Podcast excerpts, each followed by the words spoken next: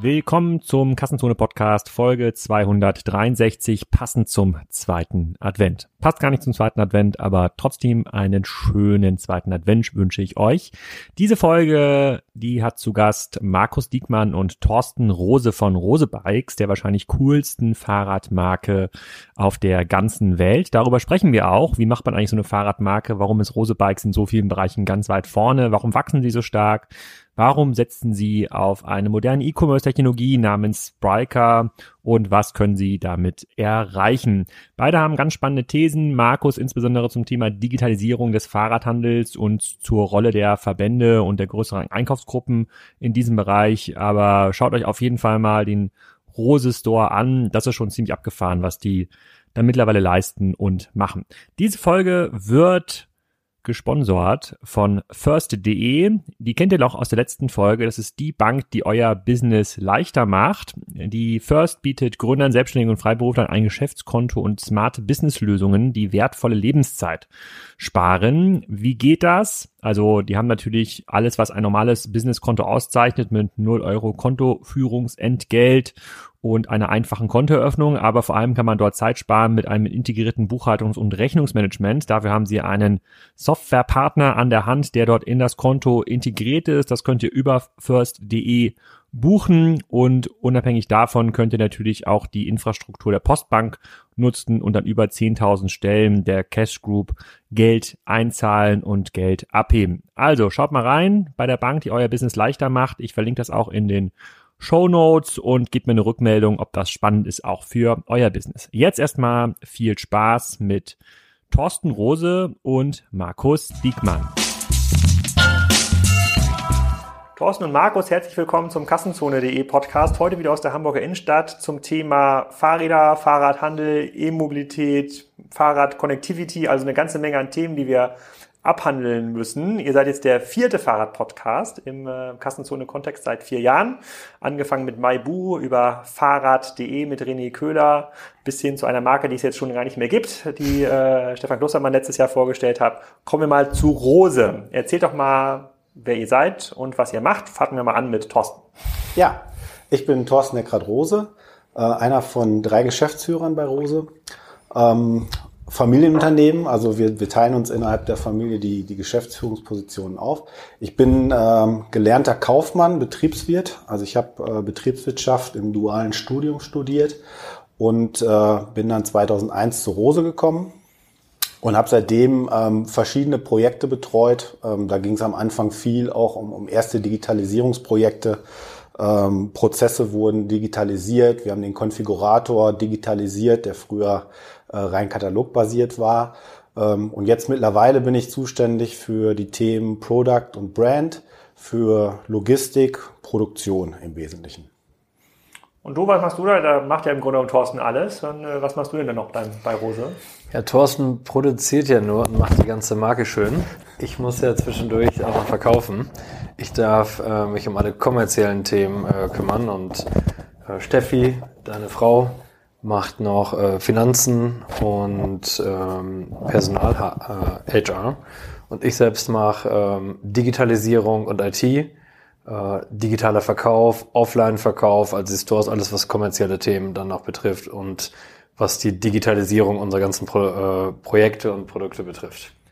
Vielleicht fangen wir mal an. Wir haben in letzter Zeit natürlich immer viele Folgen gehabt mit ähm, Händlern oder über den Handel äh, ähm, gesprochen. Das war hier auch mal, aber vielleicht können wir mal über die Branche in Summe reden. Ich kann mich noch erinnern, dass ich da mit René Köhlern vor zwei Jahren drüber gesprochen, ähm, vor zwei Jahren drüber gesprochen habe. Da war das irgendwie noch so ein Wachstumsmarkt durch das Thema E also für äh, Mobilität, also Elektroantriebe in, in Fahrrädern. ähm, vielleicht kannst du mal ein bisschen was erzählen, was sich jetzt gerade ergeben hat, ist durch dieses ganze Thema böser Diesel, böses Benzin, steigt jetzt hier was Fahrrad um, wird euch die Bude eingerannt, also wie sieht der Markt gerade aus? Ja, die Themen, die sich jetzt gerade so in der Politik abspielen, die haben natürlich zum Glück jetzt endlich mal die Aufmerksamkeit aufs Thema Fahrrad gelenkt. Da arbeiten wir eigentlich schon seit vielen Jahren dran. Ähm, aber ist der Fahrradbranche bis jetzt eigentlich nie so richtig gelungen.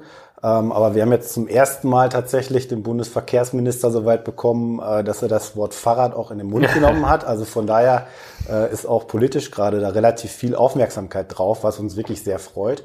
Ansonsten äh, neben wirklichen Mobilitätsthemen, die gerade im Kommen sind, sind für uns natürlich ähm, vor allem Dinge nach wie vor relevant wie Elektrifizierung. Also da sind wir noch lange nicht am Ende, sondern äh, stehen eigentlich eher noch am Anfang, muss man sagen, ähm, weil sich jetzt im Grunde genommen alle Sportsegmente auch durchelektrifizieren. Das heißt, wir werden jetzt in naher Zukunft von fast allen Marken E-Rennräder sehen. E-Mountainbikes haben sich schon weitgehend durchgesetzt im Markt. Ähm, also da ist im Grunde genommen noch kein Ende der Fahnenstange in Sicht. Eigentlich eher, dass Elektromobilität jetzt in Zukunft normal werden wird.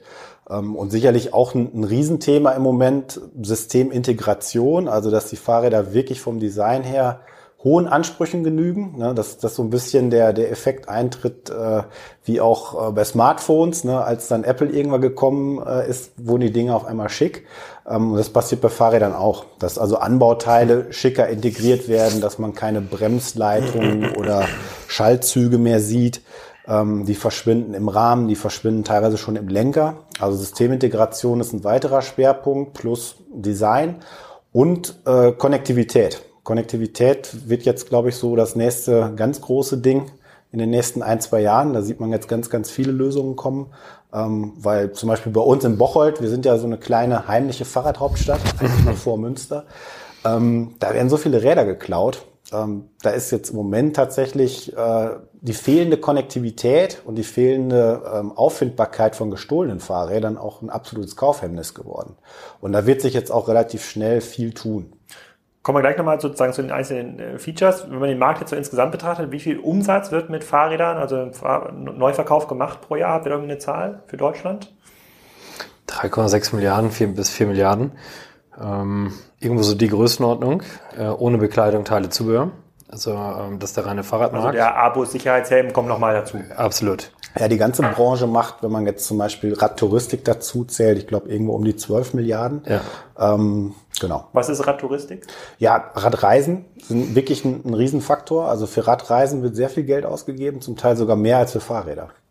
Was, was also Fahrrad, also Fahrradreise buche, heißt, du buchst bei einem Veranstalter ein, äh, eine Fahrradreise, die durchorganisiert ist beispielsweise, äh, wo du über eine bestimmte Alpen. Route abfährst. Genau, also es kann über die Alpen sein, es kann so. an einem Fluss lang sein.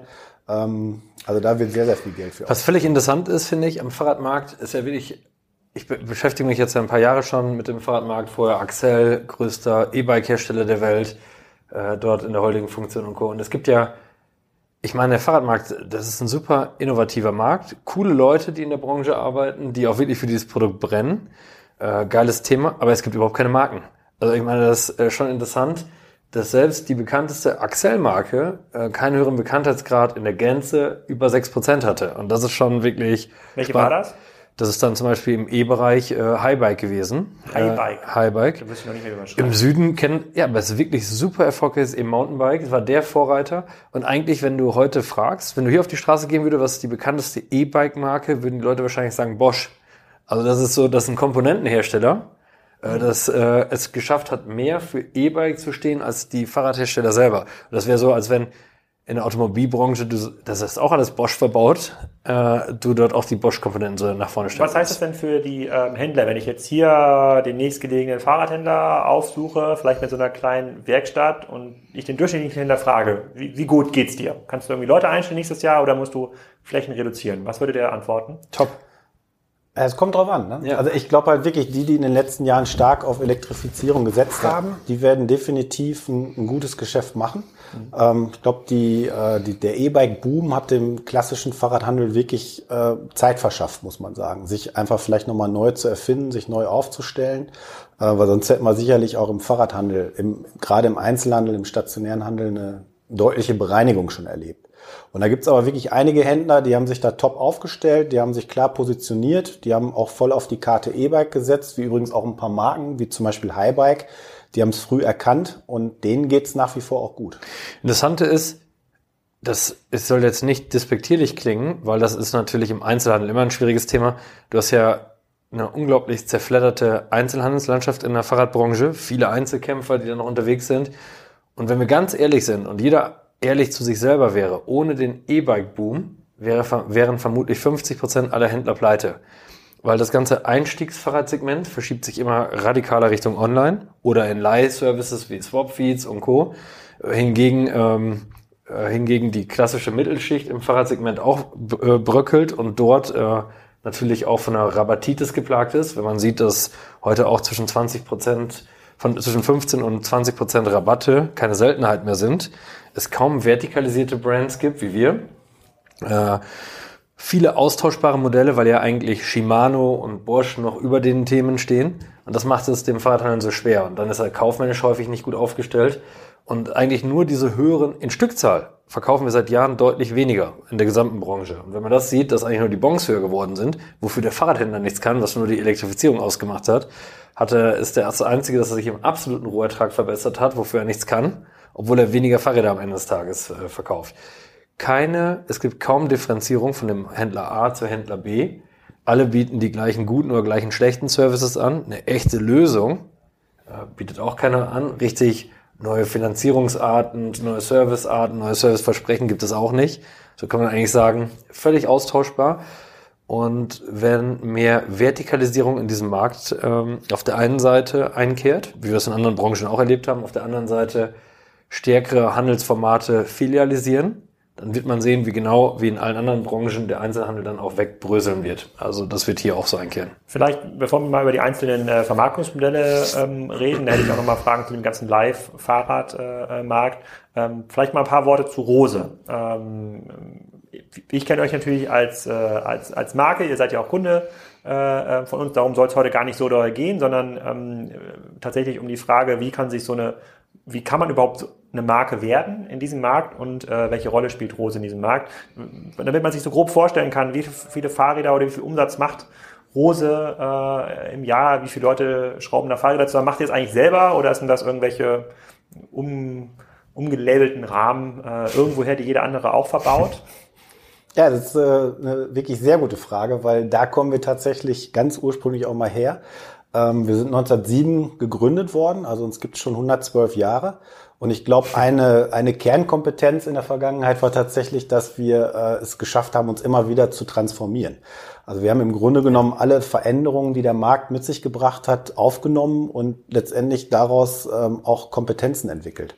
Ähm, beispielsweise, als es so in den 70ern losging, wirklich dann auch flächenmäßig stark mit Distanzhandel ähm, sind wir auch Distanzhändler geworden. Also wir sind im Grunde genommen aus dem Einzelhandel raus in den Versandhandel gewachsen, haben dann über lange Jahre einen Katalog produziert, ähm, haben dann in der Phase, als wir überregional bekannt wurden und die Nachfrage stieg, dann auch die ersten eigenen Importe aus Asien initiiert.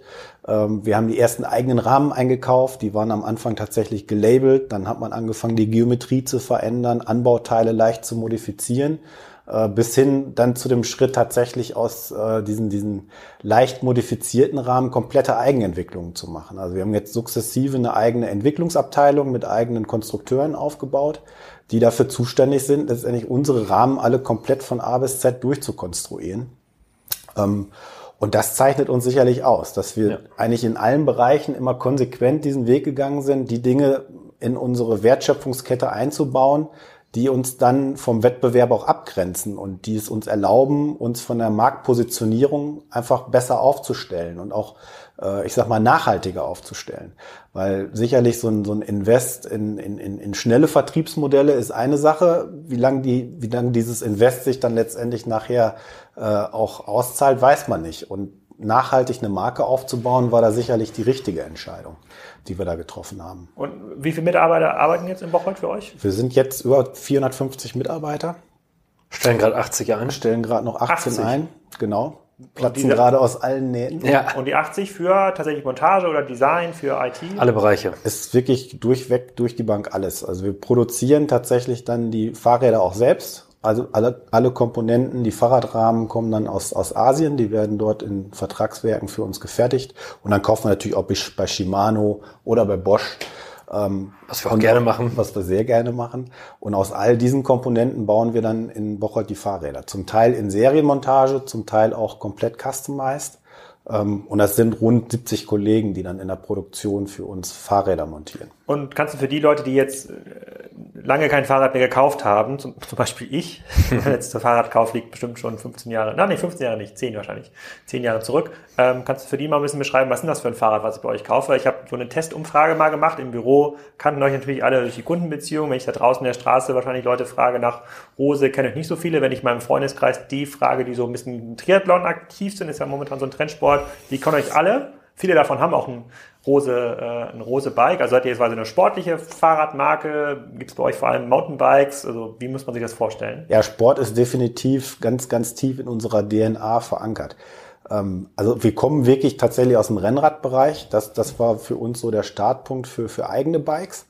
Ähm, und daraus hat sich dann ein Portfolio entwickelt aus wirklich sehr sportiven Rädern im sagen wir, Mittel- bis Premium-Preissegment die sich vor allem durch eine sehr, sehr hohe Qualität auszeichnen. Also die sind halt extrem gut durchkonstruiert. Technisch sind die wirklich State of the Art. Da gehören wir auch zu den am stärksten nachgefragten Marken in Deutschland unter den Experten, die du gerade auch genannt hast. Ähm, Im Lifestyle sind wir tatsächlich auch noch nicht so stark. Und das ist auch eins unserer Zukunftsprogramme, dass wir uns dahin mehr ausrichten werden.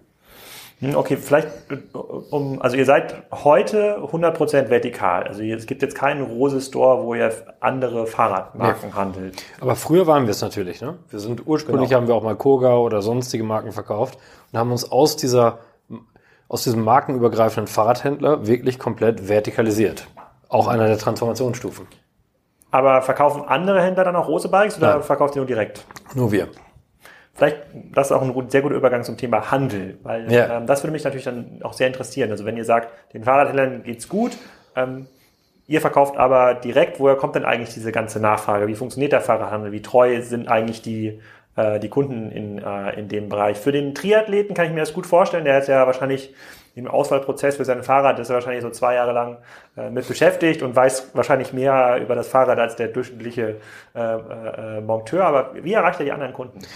Ja, man muss ja, man muss ja drei Säulen dabei betrachten. Wir haben ja einmal die, die ganze Customizing-Sparte. Das macht uns ja schon besonders, dass du wirklich angefangen auch von unseren drei Stores in München, Posthausen bei Bremen oder in Bocholt, wo du dich auch komplett vermessen lassen kannst. Zukünftig wirst du es auch von zu Hause mit äh, Apps machen können. Aktuell noch nicht.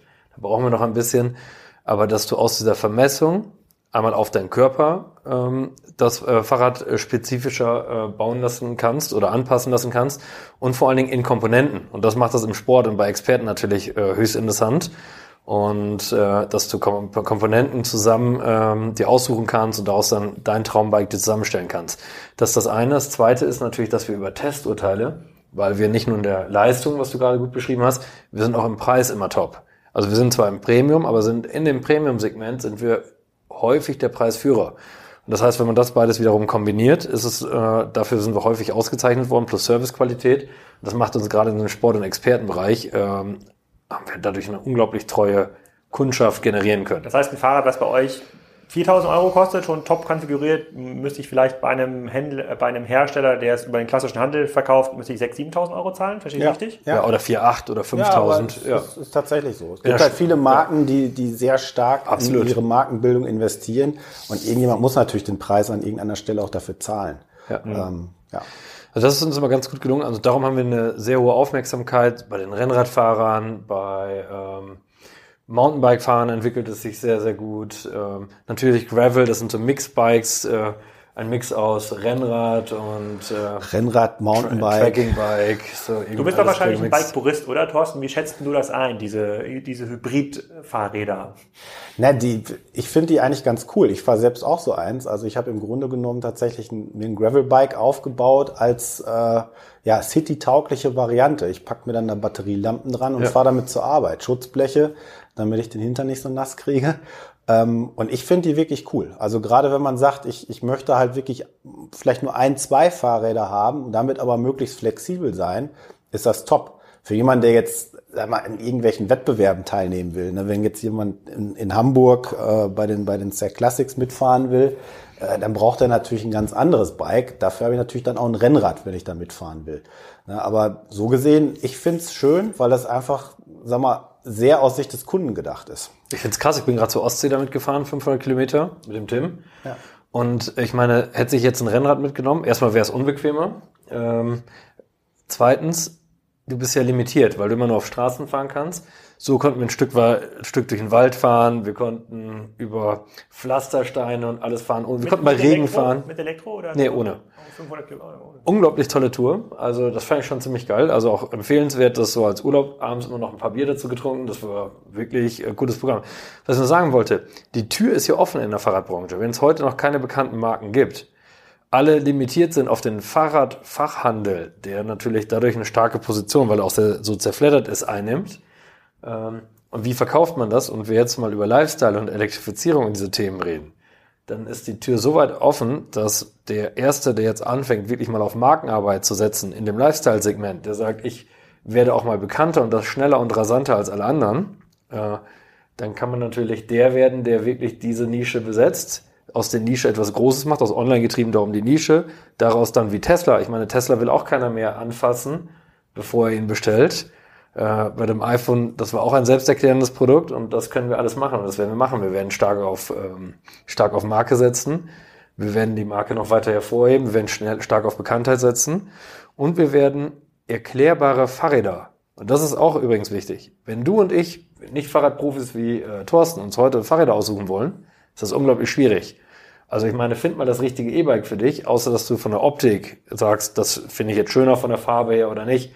Tausend Komponenten, tausend irgendwie Differenzierungen, die kein Kunde versteht, die auch totaler Quatsch sind, ähm, aus Perspektive des äh, Consumer Needs herausgedacht. Und äh, wenn wir, das werden wir mit Einfachheit, wir werden klarere Modelle. Wir haben gerade unsere Modellpolitik von 178 Bikes auf 104 äh, Bikes reduziert, die 104 Bikes noch schärfer positioniert.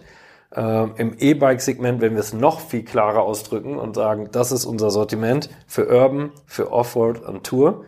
Und du kannst danach dir, entweder brauchst du für die, für die Urban, ich muss es nicht wiederholen, kannst du dir dann dein richtiges Bike zusammenstellen, das immer in Good, Better, Best in der äh, Preisgruppenlogik, das auf hohe Bekanntheit und Verlässlichkeit in die Marke, in die wir dann noch investieren müssen. Und damit werden wir voll auf Angriff gehen. Das werden wir verbinden mit tollen Servicelösungen. Da können wir noch nicht so viel zu sagen. Wir können aber jetzt schon mal ankündigen, dass wir deutlich mehr ähm, Sichtbarkeit auch stationär haben werden. Äh, wir halten uns noch vor, damit noch zu überraschen in drei, vier Wochen, wie wir es tun werden. Aber damit werden wir auch tatsächlich eine komplett innovative Lösung anbieten. Und dann haben wir das auch erschlagen, ohne in den Fahrradfachhandel gehen zu müssen. Und werden auch da für den Kunden noch näher da sein. Äh, gleichzeitig mit dem, mit dem hohen Trust in die Marke verknüpft und der Markenarbeit, die wir machen werden. Ja, damit werden wir eine kleine Evolutionsstufe auslösen. Aber wie wird man denn Marke als Fahrrad? Ich meine, das wären ja, also wenn ich, wenn mich jemand jetzt gefragt hätte, kennst du eine Fahrradmarke jetzt außerhalb von Rose, dann wäre mir sowas eingefallen, wahrscheinlich wie Giant gibt's da, glaube ich. Ähm, Ich hatte mal ein Fahrrad von Specialized, hieß, glaube ich, diese äh, Marke. Vielleicht würden wir mit vielen nachdenken, noch zwei, drei äh, äh, weitere. Ich, ich glaube, so wie, wie Swap Bikes aus in Holland wird gerade eine Marke, weil es halt so viel, weil es ja halt so viel gibt. Aber wie werdet ihr denn eine wahrnehmbare, wiedererkennbare Marke? Es kommt ja immer darauf an, so Swap-Feeds zum Beispiel. Ne? Swap-Feeds, die, ja. die, die, die werden ja jetzt Marke einfach dadurch, dass sie einen außergewöhnlichen Service bieten, den den es vorher so am Markt noch nicht gab. Also Ja. da, da ist letztendlich der Service die Marke. Und so war es früher halt auch, das hast du am Anfang schön beschrieben, Markus. Ähm, früher kaufte man halt wirklich immer nur bei seinem Händler. Da war völlig egal, was auf dem Fahrradrahmen draufsteht. Ähm, da war halt der Händler die Marke. Und da kommen wir letztendlich auch her. Also wir sind auch im Grunde genommen als, als Händler, als Marke sehr bekannt, haben uns da einfach wahnsinnig gute äh, Zustimmungswerte auch erarbeitet über die Zeit, weil wir einfach einen Top-Service anbieten, weil wir immer ein gutes Preis-Leistungs-Verhältnis hatten. So, und dafür kennen uns letztendlich die Kunden seit vielen Jahren. Und wir haben halt zum Glück schon früh angefangen, da halt diese Fahrradmarke drauf zu satteln. Und haben halt begonnen, wirklich dem Kunden, der uns äh, als Händler schon vertraut, eine Marke zu präsentieren, die er mittlerweile auch extrem gut findet. Ne? Und diese, diese Marke, die, die lebt natürlich von Markenwerten. Die, die musst du halt für dich auch durchdefinieren. Wo, wofür steht deine Fahrradmarke eigentlich? Ähm, das Thema Design ist ganz wesentlich, dass du halt wirklich äh, in der Lage bist, über die Designsprache ähm, dem Kunden zu zeigen, um welche Fahrradmarke es sich handelt. Ich meine, das haben uns die Automobilfirmen super vorgemacht. Man kennt eigentlich, hatten wir gerade noch ein schönes Beispiel, äh, an der Silhouette eines Fahrzeugs relativ schnell, um welche Marke es sich handelt. Absolut. Das ist natürlich jetzt bei einem Fahrrad ist nicht so flächig wie ein Auto, bisschen schwieriger, aber da kann man dran arbeiten. Ähm, was macht eine Marke noch aus? Es wird in Zukunft wird die Konnektivitätslösung, die man anbietet, wird die Marke mit ausmachen. Auch Das heißt, die App, mit der ich mein Fahrrad abschließe oder wiederfinden Be beispielsweise die App, die mir vielleicht auch sagt, pass mal auf, du musst äh, in den nächsten zwei Wochen mal zu einer Inspektion und dein nächstgelegener Rose-Store ist da und da. Und wir haben übrigens für dich morgen noch einen Termin um 13 Uhr frei. Ne, also die, die, die User Experience macht auch eine Marke. Ne, also es ist nicht nur das, das Produkt an sich, sondern auch das, was man drumherum mit dem Produkt veranstaltet und vor allem natürlich auch, wie man es gestaltet. Alles andere, Preis-Leistung, äh, Funktion, das sind natürlich so, so Killerfaktoren, wenn ich die nicht erfülle, dann brauche ich auch nicht anzutreten. Was wir natürlich, was, ich möchte noch mal kurz auf andere Branchen springen, dass wir natürlich stark lernen und von denen wir auch, ähm, ja, von denen wir auch lernen möchten, sind einmal, guck dir Bett 1 an, die über ein klares Produkt, klar verständliches Produkt, wenn die ganze Matratzenbranche 500 verschiedene Matratzenarten äh, und Typen hatte, haben die einfach gesagt, dies eine, dies eine möchte, ist auch Quatsch, aber zu sagen, in klar positionierten Produkten, äh, mit guten Testergebnissen. Wenn man sich mal unsere Testergebnisse der letzten Jahre anguckt, das ist wirklich sensationell. Und das auch wieder mehr nach vorne zu stellen. Zweitens, wenn wir von Ikea lernen, auch ebenfalls klare Produkte, Billigregal und Co., worunter der Kunde sich was vorstellen kann. Die wiederum auf einen klaren Consumer Need einzahlen, die äh, einfach zu erklären sind. Und auch da äh, orientieren wir uns dran. Wenn wir gucken, Tonybox, die dann mit Connectivity-Lösungen von mir aus erstmalig, weil du die Figuren draufstellen kannst, alles besprechen kannst, alles eine Welt, klar kombiniert, aber auch ein klares Produkt, was es nur ein paar wenigen Farben gibt. All daraus kann man lernen, wie heute Tesla. Wenig Modelle, nicht zu komplex gedacht. Äh, alle Erfol iPhone genauso. Alles, was du heute an erfolgreichen Marken siehst, basieren auf der Einfachheit zum Kunden in der Aussage, aber dahinter in natürlich hochkomplexen Lösungen, die aber auf den Punkt sind. Und das ist die Arbeit, die wir auch machen. Und das wirklich, wir haben gerade unsere Markenwerte überarbeitet, unsere User Needs überarbeitet und wirklich geguckt, was will der Kunde eigentlich? Was will der im Mountainbike? Was will der im Rennrad? Was will der ähm, ja, im, im Touring, äh, E-Bike-Bereich? Was möchte der da eigentlich? Und dafür müssen wir passgenaue Lösungen. Und die, wir müssen ihm auch die Antworten geben. Und nicht ihm davor, wir müssen ihn nicht vor der Auswahl stehen lassen. Äh, was ist das jetzt eigentlich? Muss ich diese 20 Stahlrahmen haben oder diese oder was brauche ich eigentlich? Nein, wir sagen dir das. Das ist das in Good Better Best und das ist das perfekte Bike für deinen Anwendungsfall. Ja, und das ist auch ein schönes Beispiel übrigens, weil Einfachheit, Simplizität zählt ja. halt auch mit zu den Markenwerten. Also ja. wenn, wenn wir in Zukunft Produkte entwickeln, dann werden die immer diesem Simplizitätsgedanken auch folgen. Ja. Ähm, und das zieht sich letztendlich durch die ganze Kette. Egal, ob halt der Shop in seiner Bedienung oder das Produkt in seiner Nutzung oder sei es einfach das Produkt beim Auspacken. Ne? Wir, haben, ja. wir haben so ein schönes Beispiel. Äh, wir haben intern mal so einen Testkauf gemacht. Ähm, da waren dann halt Kollegen, die waren relativ neu. Ne? Die kamen damals von, von Rose Digital, ähm, vormals Commerz. Ähm, und die haben gesagt, komm, wir, wir bestellen jetzt mal äh, aus unserer Nicht-Expertensicht einfach mal ein Fahrrad und gucken, was passiert. Ja, dann kam das Fahrrad an, die wollten losfahren. Scheiße, gar keine Pedale dran. Ne? So, das heißt, ähm, total kompliziert letztendlich für den Nicht-Experten, sich zurechtzufinden, ne? weil dieses Auspacken war schon komisch und dann waren keine Pedale dran. Was mache ich denn jetzt? Wo gehe ich hin? Da muss man einfach wirklich sich die Kundenbrille aufsetzen und alles, die Prozesse, das Produkt, die Nutzung möglichst einfach halten und verständlich. Oder das ist ja auch krass, muss ich nur mit der Pedale erklären, damit das jeder auch versteht, weil der Experte sagt, ich will diese Pedale nicht mitbezahlen. Ich ja, habe meine eigene genau. passend zu den Schuhen. Ich will meine dran schrauben. Ist das also, so? Gibt ja. da keinen Standard? Nee. Nee. Nee. Siehst du, bin auch schon wieder so sehr Experte, dass ich vergessen habe, das zu erklären. Ja. Na, weil, weil der Sportler, der Triathlet beispielsweise, der hat sich für ein Pedalsystem entschieden. Ja. Der hat vielleicht Pedale mit Wattmessung integriert. Die kosten dann, keine Ahnung, 800 Euro. Kaufst du ja dann nicht mit jedem Fahrrad neue Pedale. Und daran liegt das im Grunde genommen. Weil, so. weil letztendlich ja, auch die, die, die, die, die Cleats, mit denen du letztendlich dann Schuh und Pedal einhakst und verbindest, die sind dann auch perfekt auf dich justiert hast du dann gar keinen Bock drauf, das jedes Mal wieder neu einstellen zu müssen. Aber es ist wirklich lustig, weil der Tim hat dann wirklich als, ne, das war geil, ne, packt das aus, für 3600 Euro können die mir nicht mal Pedale mitliefern, was für ein Scheißladen. das ist wirklich geil, wenn man das aus der Brille mal betrachtet, ne? Ja. Oder unser Konfigurator, der ist krass. Ich meine, unser Konfigurator lässt dir alle Möglichkeiten der Konfiguration, lässt er heute zu. Wenn er alle zulässt, kannst du, also wir beide könnten ihn nicht bedienen. Das ist wirklich krass. Du kannst alles und der Experte liebt das Der Lifestyle-Kunde würde denken, oh, ich muss doch schnell zur Konkurrenz, weil ich verstehe das nicht. Ja, das ist überfordert. Ne?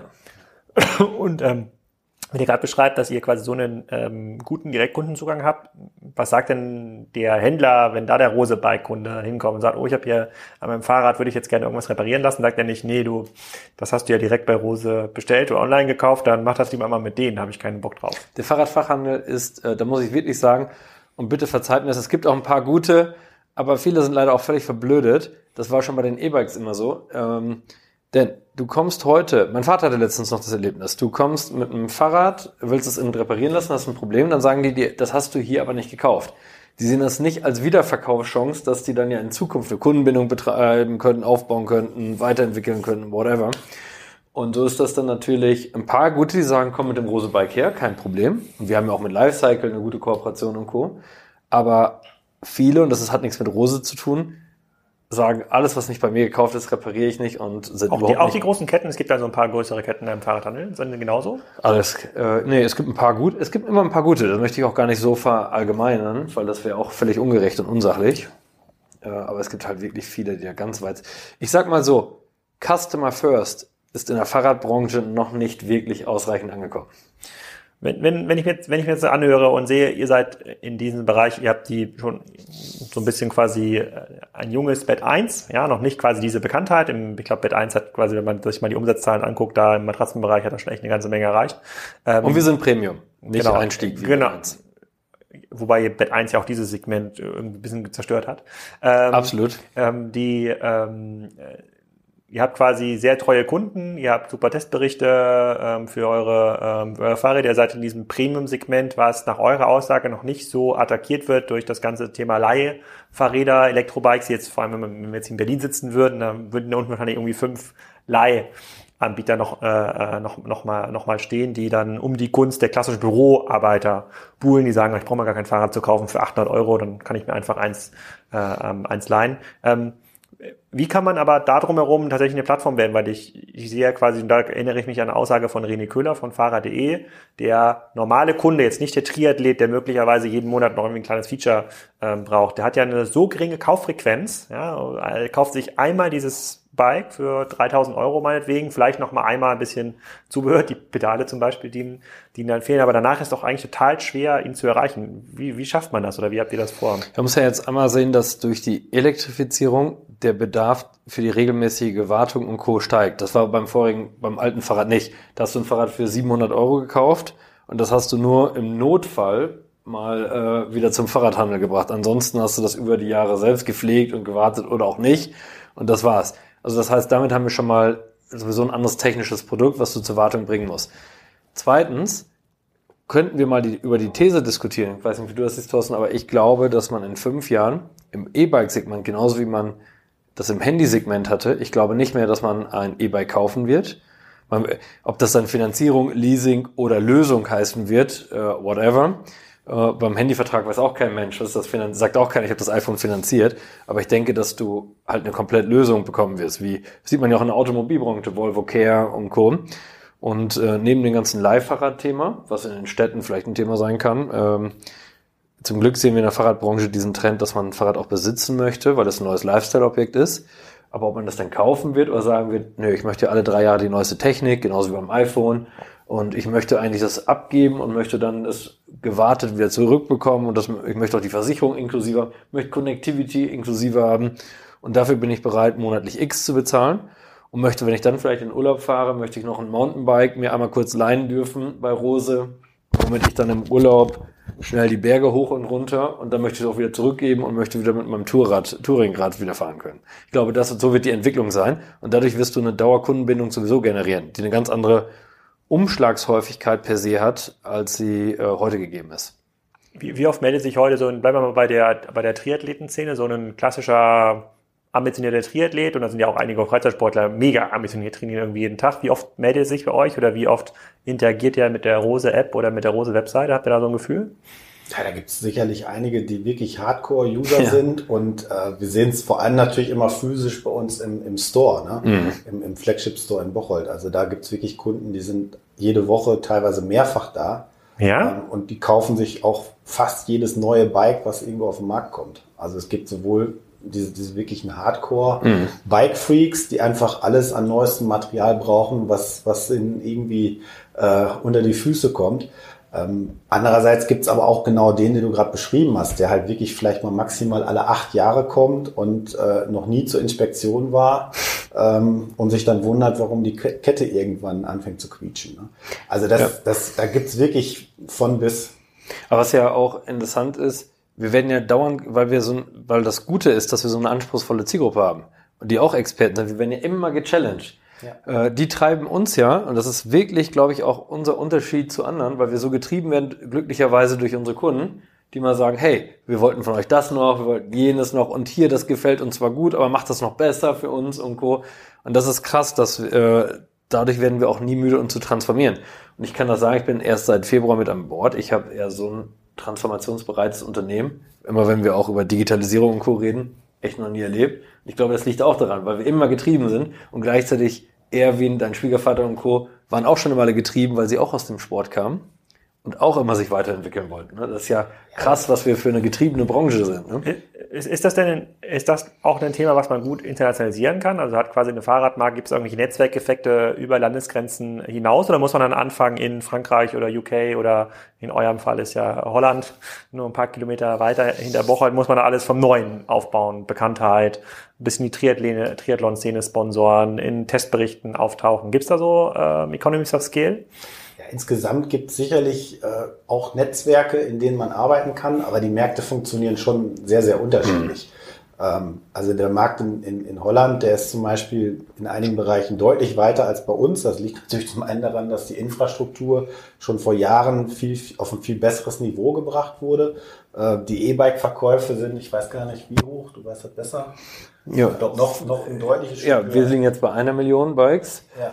Und sie ich glaube, die liegen ja schon über 50 Prozent E-Bike-Anteil. Also ja. daran sieht man das ja und da sind wir in Deutschland noch nicht. Bei Neuverkäufen auf Jahressicht gesehen oder wie rechnet ja. ihr das? Ja, genau. In Deutschland mhm. liegt die Jahresmenge insgesamt bei 4 Millionen Rädern. Ja. Und, und eine, eine Million E-Bikes. Sind, sind E-Bikes. So viele schon? Ja. Und wie viele von diesen E-Bikes, die in Deutschland. Das so auf 80 Millionen Menschen nochmal umrechnen. Eine Million E-Bikes schon. Das ist enorm pro Jahr finde ich das eine ganze Menge. Aber wie viele von sind diese sogenannten billig, billig E-Bikes?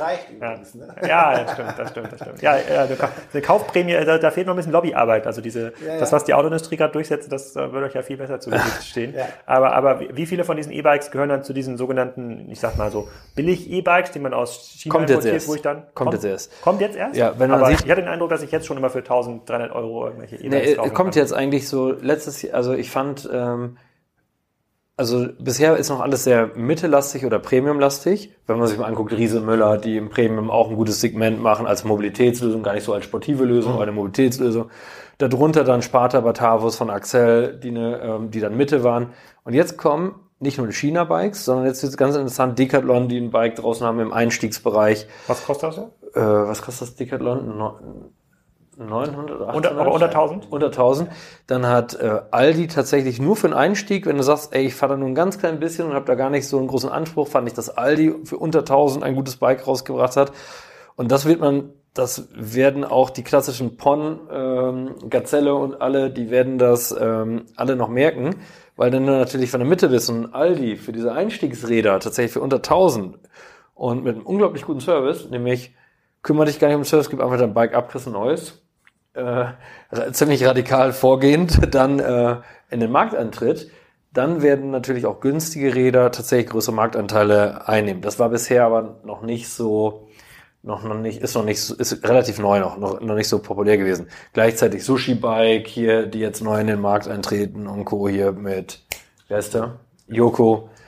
Ähm, das ist interessant. Ich weiß nicht, ob ihr den Podcast gehört habt mit, äh, mit äh, Robert Dahl von, äh, von, äh, von dem Erdbeerhof äh, ja, aus Karlshagen. Und da hat er beschrieben, dass er, der hatte quasi mal auch so, ein, so einen Store oder so einen kleinen äh, Hof aufgemacht in der Nähe von Rostock, nur ein paar Kilometer entfernt von dem großen Hof in Rübershagen. Und eine der großen Willkommensaktionen war noch irgendwie Fahrräder für 99 äh, Euro. Ich kann mich selber noch erinnern, es gab mal irgendwann eine Phase, wo so gefühlt jeder Händler, jeder Baumarkt hatte dann diese 99 Euro ja. äh, Fahrräder im Angebot. Das, was ihr beschreibt, passiert ja im Grunde genommen jetzt auch, nur mit Elektro. Irgendwann wird es ja, genau. 499 Euro äh, Elektrobike äh, geben, was immer das auch kann und ob Absolut. man den Akku da mit dazu bekommt oder extra kaufen muss, das sei noch offen. Ist, ist das gut für euch oder ist das, kann euch das eigentlich egal sein? Wir sind Premium. Also ich glaube, du darfst nur nicht in der Mitte sein. Und das, glaube ich, ist die gleiche Erfahrung, die man. Alle Branchen, finde ich, entwickeln, das weißt du besser als wir, en entwickeln sich ziemlich ähnlich. Mitte ist tot. Und ich glaube, für uns ist es darum wirklich wichtig, dass wir nicht probieren, äh, in die Mitte zu gehen, sondern wirklich unseren Kunden Top-Leistung zum Top-Preis anzubieten. Und da, da müssen wir weiter daran arbeiten, zum Top im Top-Design verknüpft und mit Top-Services. Und wenn wir diese vier Einflugschneisen beherrschen, dann werden wir in der Zukunft ein gutes Geschäft machen. Ich denke tatsächlich, dass aus der Mitte ähm, viele, die jetzt auch in der Mitte gestartet sind, merken wir auch einen Trend, äh, die dann jetzt dann in der nächsten Stufe ein teureres und besseres E-Bike haben wollen. Darauf werden wir uns fokussieren. Äh, und es werden viele, die sagen, ich habe jetzt eigentlich so ein teures, aber ich fahre damit nie. Die werden sich vielleicht als nächstes so ein Aldi-Bike kaufen oder ein Sushi-Bike oder whatever.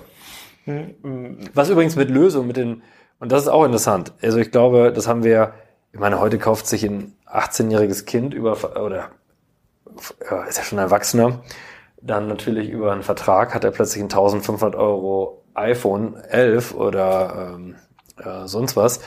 Und das finde ich interessant, weil man sieht ja über diese Lösung, dass der reine Preis gar nicht mehr so relevant ist, sondern du willst einfach das Top-Produkt haben und ähm, zum Top zum Top-Lösungsangebot. Und wenn wir da uns auch ebenfalls gut aufstellen, das werden wir jetzt tun, auch mit der mit den stationären Touchpoints, die wir erweitern, wo wir auch wirklich gute Services anbieten können, äh, dann wird uns diese Premium-Fokussierung auch noch helfen. Hm, ich, ich kann mich noch erinnern, als wir angefangen haben, äh, äh, über, auch über Spiker zu reden und sozusagen ein wesentliches Credo von, von mir ist ja auch, es geht nach vorne raus nicht um bessere Produkte, sondern um besser verkaufen. Damit ist in eurem Fall vor allem Service gemeint. Also kann ich, wenn ein, ein Fahrradfahrer, ein Triathlet eine App installiert, dann muss quasi während des Installationsvorgangs muss auch genau sein Fahrrad schon drin konfiguriert sein. Dann kann er vielleicht anklicken, welches Ersatzteil er braucht, ohne erstmal den großen Rose-Katalog äh, zu öffnen. Bis zur Vermessung. Genau, Das bis, schon- bis zur Vermessung, Daten müssen drin sein. So. Ja. Ähm, ist das auch so? Also wenn ihr jetzt mal so schaut auf eure Agenda, die nächsten Top 10 Themen, die euch Ende 19, Anfang 2020 äh, interessieren, sind es wirklich so technische Dinge im Bereich der Konfiguration, im Bereich Service? Wie, Ja. wie rede ich mit dem Kunden? Ist es das oder ist schon noch ein großer Teil eurer Management-Diskussion? Wie können wir eigentlich jetzt das äh, äh, keine Ahnung, das, das neue Elektrolastenbike, vielleicht ist das jetzt ein großer Markt, äh, keine Ahnung, kenne ich mich nicht so aus. Wie können wir da jetzt Marktführer werden? Ja, definitiv beides. Ne? Ja. Also wir haben uns so breit aufgestellt, dass wir halt wirklich auch alle Themen tatsächlich äh, bedienen können und uns um alle Themen kümmern können. Na, zum einen werden wir natürlich gechallenged durch neue Player wie, wie Sushi-Bikes beispielsweise, Absolut, die absolut. uns einfach zeigen, so man, man kann auch andere Preispunkte erreichen. Ob wir die jetzt jemals erreichen werden oder nicht, kann ich heute noch nicht vorhersagen. Aber man weiß, man muss dran arbeiten. Und genauso wird es äh, andere Mitbewerber geben, die vielleicht gerade äh, mit einem neuen äh, Werkstoff auf den Markt kommen. Ne? Ja. Dass, dass irgendwann Carbon abgelöst wird und ein neues Produkt kommt. Also wir werden immer diese, diese, diese, diesen produktgetriebenen Ansatz verfolgen, definitiv, ähm, mit dem Ziel, immer ein möglichst Top-Preis-Leistungsverhältnis in unserem Segment zu erzielen. Ähm, aber letztendlich ist es auch, wie interagieren wir mit dem Kunden. Ne? Deswegen haben wir uns letztendlich ja auch äh, mit, mit Commerz zusammengeschlossen Absolut. und Rose Digital draus gemacht, ähm, weil wir einfach wussten, wir müssen da Kompetenz in unser Unternehmen integrieren. Ähm, und diese neuen Kollegen sollen uns halt weiterhelfen, mit dem Kunden in Zukunft besser zu interagieren. Wie klappt das? Der Zusammenschluss war ja vor einem halben Jahr ungefähr. Ja, ne? ja. Wie klappt, wie, wie, wie zeigt sich das im, im täglichen Geschäft aktuell? Also erstaunlich gut. Ähm, ich glaube, weil beide Firmen auf den gleichen Werten basierten. Und das ist Bodenständigkeit und äh, diese Themen, hohe Leistungsbereitschaft, Offenheit. Ähm, wir müssen alle offen bleiben in der Kultur, weil mit dem Eintritt von Commerz und mit dem Eintritt dieser 80 neuen Mitarbeiter wird sich auch unsere Kultur verändern.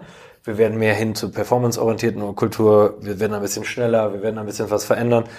Äh, heißt nicht, dass das vorher falsch war. Das war auch das genau das Richtige für die Zeit. Das ist einfach eine Veränderung des Marktes. Äh, und das klappt ganz gut. Äh, an manchen Stellen reibt es noch, aber ich glaube, wenn man Storming, Norming, Performing sich betrachtet, sind wir da auf einem guten Weg. Haben uns auch einen Program Manager geholt, der hilft, das Ganze zu organisieren. Wir haben uns mit Anne jemanden geholt, der äh, hilft, die neue Raski. Wer ist für was verantwortlich, wenn so viel neu rein, äh, wer muss informieren, wer muss mitmachen, wer darf entscheiden, das alles neu zu regeln und aufzusetzen und zu unterstützen und nicht nur einfach so beide zusammenzuführen. Das ganz, ganz gut, was ich eben noch sagen wollte zu den Programmen. Äh, weil das ist, glaube ich, schon ziemlich radikal, wie wir das gemacht haben, weil wir gesagt haben, guck mal, als ich eingetreten bin, äh, hatte dieses Unternehmen schon ein sehr, guten, ein sehr gutes Wachstum. Und die hatten letztes Jahr 85 Millionen Umsatz gemacht und dieses Jahr haben wir jetzt mit 102 Millionen abgeschlossen. Wenn ich das mal anschaut, jetzt kann ich mir was Tolles einbilden und kann sagen, bin dabei, jetzt haben wir 102, aber stimmt einfach nicht, weil das basiert fast alles auf die, auf die wirklich guten Vorarbeiten, die schon in den letzten Jahren, Investitionen in Design, Investitionen in gute Sortimente, äh, neuer Online-Shop auf Spriker, all diese ganzen Themen, die da schon gemacht wurden, haben dafür gesorgt, dass wir zumindestens von 85 auf 96 oder 98 Millionen und die ersten Maßnahmen, die wir schon mal in der Conversion-Optimierung gemacht haben, haben dann auch auf 102 das gehoben. Mhm. Eigentlich wachsen wir damit ziemlich gut und hätten auch sagen können, oh, jetzt rufen wir uns aus, machen wir genauso weiter. Das ist ja, wir sind auf einem guten Weg. Ein bisschen Elektrifizierung noch, ein bisschen Connectivity noch und dann ist alles gut.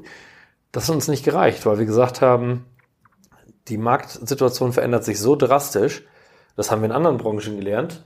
Und wenn wir hier überleben wollen in Zukunft, und müssen wir schneller, wir müssen flexibler werden äh, und müssen diese Themen treiben, müssen schnellere Wachstumsquoten erreichen, müssen schneller bekannter werden, müssen Themen schneller besetzen, müssen einfacher werden. Und daraufhin haben wir die Mission 2020 ähm, ja, entwickelt, nicht 2025, 2020 und haben uns nur die Fragen gestellt, was können wir heute für morgen und was können wir heute für übermorgen machen. Darum machen wir 2020. Da sind 20 Wachstumsprogramme daraus entstanden. Äh, Bekanntheit, deutlich dort zu investieren, Elektrifizierung deutlich in E-Bikes nach vorne und äh, Connectivity-Lösungen nach vorne zu gehen, äh, Organisation, mehr ähm, die Geschäftsführung, wir wirklich für die strategischen und taktischen Themen, aber ansonsten tatsächlich viel mehr Verantwortung in die einzelnen Abteilungen zu legen. Dann, äh, wir sind ja auch noch markenübergreifende Händler, wir sind nicht nur Bike, ähm, wir sind nicht nur Bike-Hersteller. Dort tatsächlich mehr nicht mehr uns als Händler zu sehen, sondern mehr zum Connector zu werden. Und das heißt, wir haben 15 Millionen Traffic auf unserer Seite, unseren Kunden ein Leistungsversprechen zu geben, wir kuratieren den Longtail für dich. Wir sind nicht nur einfach Longtail, du hast eine gewisse Verlässlichkeit. Die Produkte, die wir haben, haben einen guten Preis. Auf der Webseite kann ich auch Fahrräder kaufen, die nicht von Rose sind? Nee, aber Bekleidung, Teile, Zubehör. Ah, okay. Und die kuratieren wir für dich und die haben immer einen gewissen Anspruch und immer zum guten Preis. Darauf kannst du dich verlassen. Ja. Und vielleicht auch mal Bikes, die jetzt nicht mit unserem Sortiment Absolut. kollidieren. Zum Beispiel, wir haben keine Lastenfahrräder. Es ist durchaus vorstellbar, dass Absolut. wir auch Lastenfahrräder von jemandem anders bei uns auf, auf rosebikes.de verkaufen. Absolut. Und, und wenn, wenn, ich das so höre und ihr habt jetzt gerade eine, so eine kritische Menge erreicht, da könnte man ja auch ohne weiteres super viel Private Equity Fremdkapital ähm, ähm, einsammeln. Ja. Ähm, ich weiß nicht, ob ihr den Podcast gehört habt, den ich mit dem Gründer von äh, The Bed Deck Discounter aufgenommen habe. ist so ein, in der Wimlex Show war der. Und äh, der ist irgendwie Marktführer bei Bettdecken und Betten und vor allem getrieben durch das Leasing-Geschäft. Er sagt halt, naja, Geld ist so günstig geworden, er hat sein Geschäftsmodell bewiesen, dass er irgendwie äh, äh, Boxspringbetten herstellen kann und statt für 8000 Euro verkauft er die halt äh, im Leasing-Modell für 60 Euro im Monat oder für 70 Euro im Monat, mindestens vier Jahre und danach kann der Kunde sagen, behält er oder gibt er zurück oder zahlt den Rest. Das Modell, was ihr beschreibt, insbesondere im Kapitalmarkt, in dem ihr, in dem ihr gerade sind, würde ja bedeuten, naja, wenn ihr so gut Fahrräder herstellen könnt, wo die Qualität auch irgendwie stimmt, wo es ja äh, im, im vertikalen Modell ja auch eine bestimmte Marge äh, äh, sicherlich gibt, dann könntet ihr ja quasi das Kaufrisiko dem Kunden weggeben. Was könntet ihr ja quasi verkaufen an eine Bank, die sagt, okay, äh, hier, ihr kriegt das Geld direkt von mir, ich übernehme jetzt den Leasingvertrag äh, äh mit dem Kunden und wenn ihr das nach fünf Jahren zurückgibt, müsst ihr dafür sorgen, dass er halt einen, äh, das zurücknehmt oder zumindest einen Austauschspike bekommt. Sind das Modelle, mit denen ihr, das ist ja so eine Art, ja, Premium-Swap-Feeds, würde ich mal äh, sagen. Können ähm, wir, könnt ihr euch sowas vorstellen? Wir werden uns mit allem, was dem Kunden hilft und was für den Kunden eine gute Lösung ist, werden wir uns intensiv beschäftigen und werden auch Angebote schaffen. Wir wollen der kundenorientierteste, wir wollen nicht nur der digitale Leader sein, wir wollen auch der kundenorientierteste sein, neben, dass wir, neben unserer Hauptaufgabe, gute Bikes zu bauen und gut zu kuratieren im Longtail. Und das werden wir tun. Und da sind solche Modelle äh, auf der Liste ganz oben. Wir werden, ähm, wir werden auch erstmalig ähm, uns öffnen, auch für andere Investitionsmodelle für uns selber. Wir gehen in der Schweiz, äh, werden wir jetzt aktiv werden. Und das können, werden wir mit einer neuen Firma an den Markt gehen, werden also das äh, zusätzlich zu unserer Rose-Firma, werden wir eine Rose-Schweiz-Firma gründen. Und da können wir uns gut vorstellen, sogar auch mal mit Investoren äh, zu testen und äh, an dem Markt noch schneller und rasanter ähm, eine Expansion nach vorne zu treiben. Das heißt, auch da testen wir und denken komplett neu in Flexibilisierungsmodellen. Nicht nur zum Kunden hin, sondern auch noch äh, zu uns nach intern hin, wie wir uns aufstellen.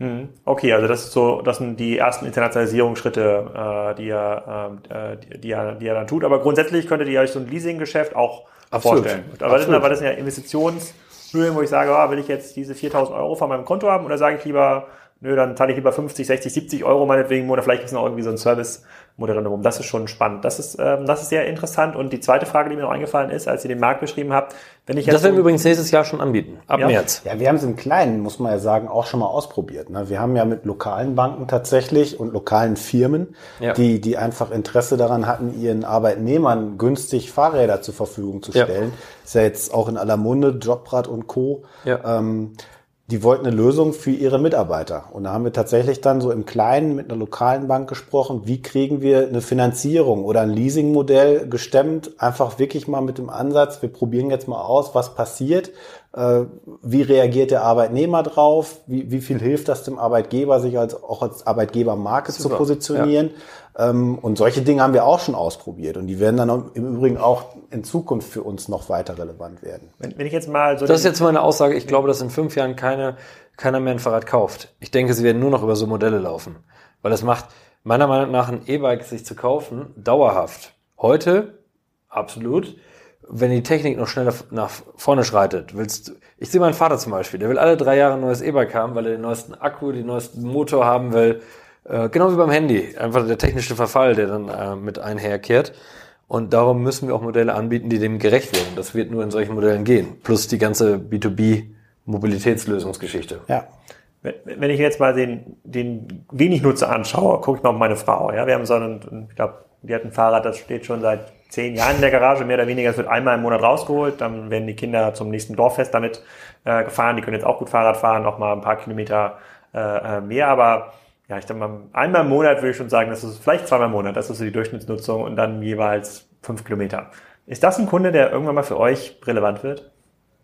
Ja, solche Kunden haben wir ja heute auch schon. Ne? Das ist halt, wenn, wenn ich als Kunde gerne das, das geilste Produkt haben möchte, dann sind wir natürlich relevant, klar. Wir haben ja heute, ich kenne auch Leute, die am Porsche und fahren damit nur Brötchen und beim Bäcker. Also das heißt.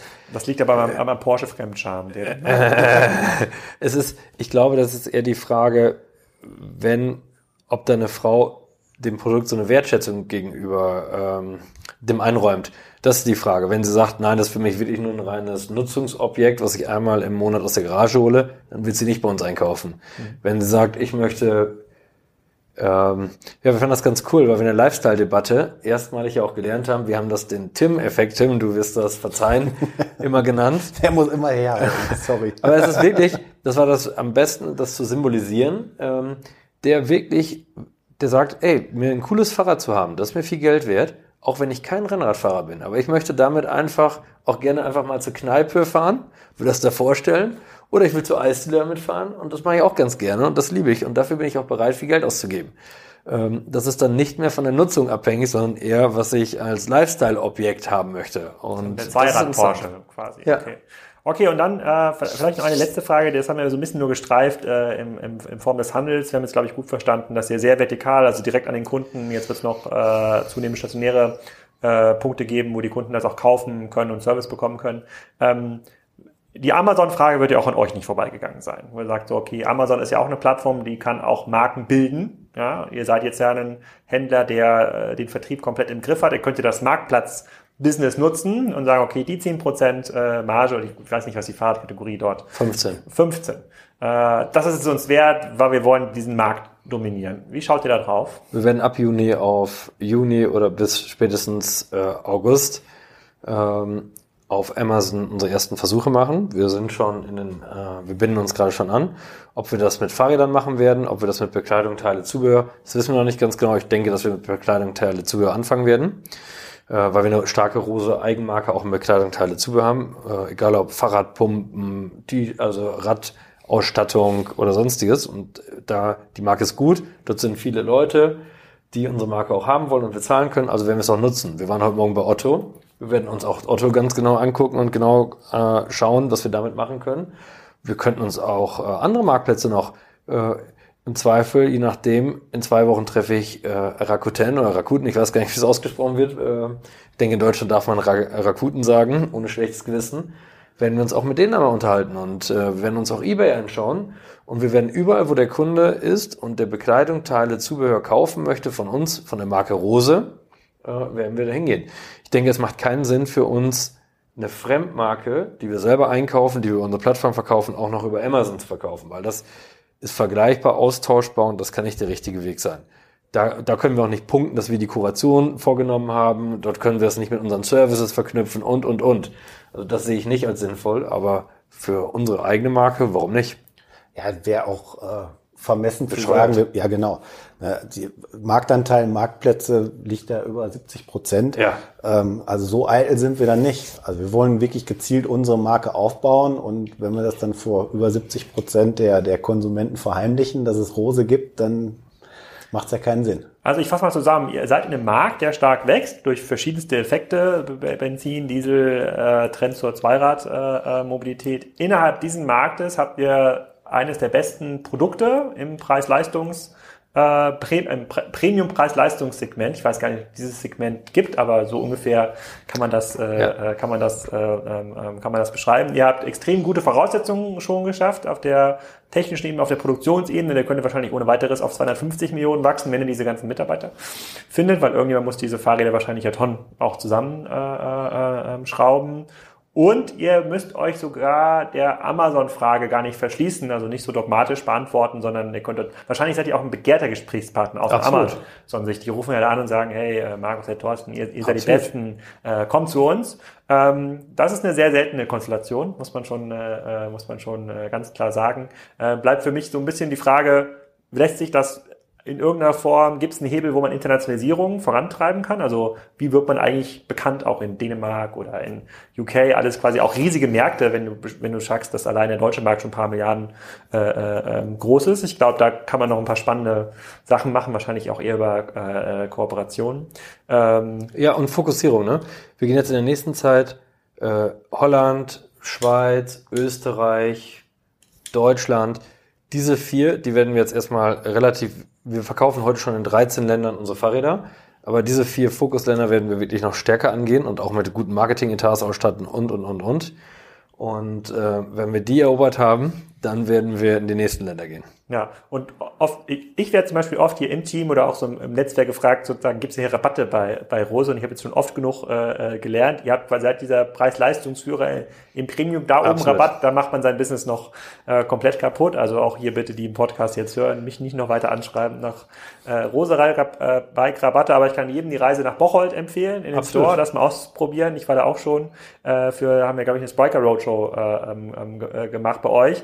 Schon sehr beeindruckend, äh, wobei wie gesagt, mein Ausgangsniveau ist jetzt auch nicht das allerhöchste. Kann man mich im Fahrrad auch äh, gut beeindrucken. Vielen Dank, dass ihr da wart und äh, da werden wir noch eine ganze Menge von euch hören, glaube ich, in den nächsten beiden Jahren. Absolut. Dankeschön. Ja, Dankeschön. Ich hoffe, euch hat das gefallen und ihr kauft euer nächstes Fahrrad auf jeden Fall bei Rose Bikes. Ich kann es sehr empfehlen. Ich habe da schon ein paar Fahrräder testfahren dürfen und ähm, das ist schon ziemlich abgefahren, was die dort zusammenschrauben in Bocholt.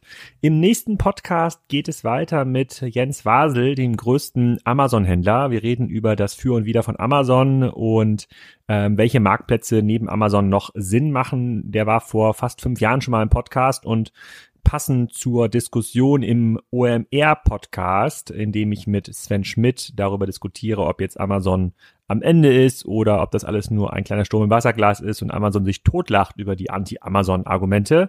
Ähm, da passt es natürlich hervorragend, wenn jemand wie Jens, der dort Millionen Pakete drüber handelt und verkauft, mal aus den Nähkästchen plaudert und erzählt, was wirklich funktioniert. Damit auch dieser Podcast weiter funktioniert, brauche ich übrigens bei Spriker noch ganz viele Mitarbeiter. Da werden sicherlich nächstes Jahr 50 bis 100 neue Leute gebraucht in verschiedensten Funktionen. Und ähm, unter den Podcast-Hörern wird sicherlich der ein oder andere sein, der zu uns passt. Kommt gerne vorbei. Ich verlinke auch die Spriker Jobs nochmal in den Show Notes. Da würde ich mich ähm, sehr freuen. Ich kann leider nicht mehr die Jobs über die WhatsApp-Gruppe rumschicken. Die gibt's nicht mehr. Die ist seit gestern abgestellt. WhatsApp erlaubt keinen Versand von Newslettern mehr. Aber in der nächsten Woche setzen wir das dann fort mit dem SMS-Service. Den kennen die Älteren unter euch wahrscheinlich schon. Ich möchte mich auch mal ganz herzlich bedanken für den letzten Review bei iTunes zum Podcast. Der wurde geschrieben von Jan46445. Äh, liebe Grüße, Jan, du hast geschrieben, toller Podcast, sehr informative, informative Gesprächsthemen mit ganzheitlichem Blick. Gefällt mir sehr wie auch übrigens das Outro. So, und das führt natürlich dazu, dass wir das Outro erstmal beibehalten, auch wenn es ein bisschen nach Gummibärchenbande klingt. Ich freue mich über weiteres Feedback in den Rezensionen bei iTunes und bei Soundcloud und den ganzen anderen Tools, wo man Podcasts hören kann und wünsche euch noch einen schönen zweiten Advent oder halt einen dritten Advent, wenn ihr den Podcast erst eine Woche später hört. Thank you.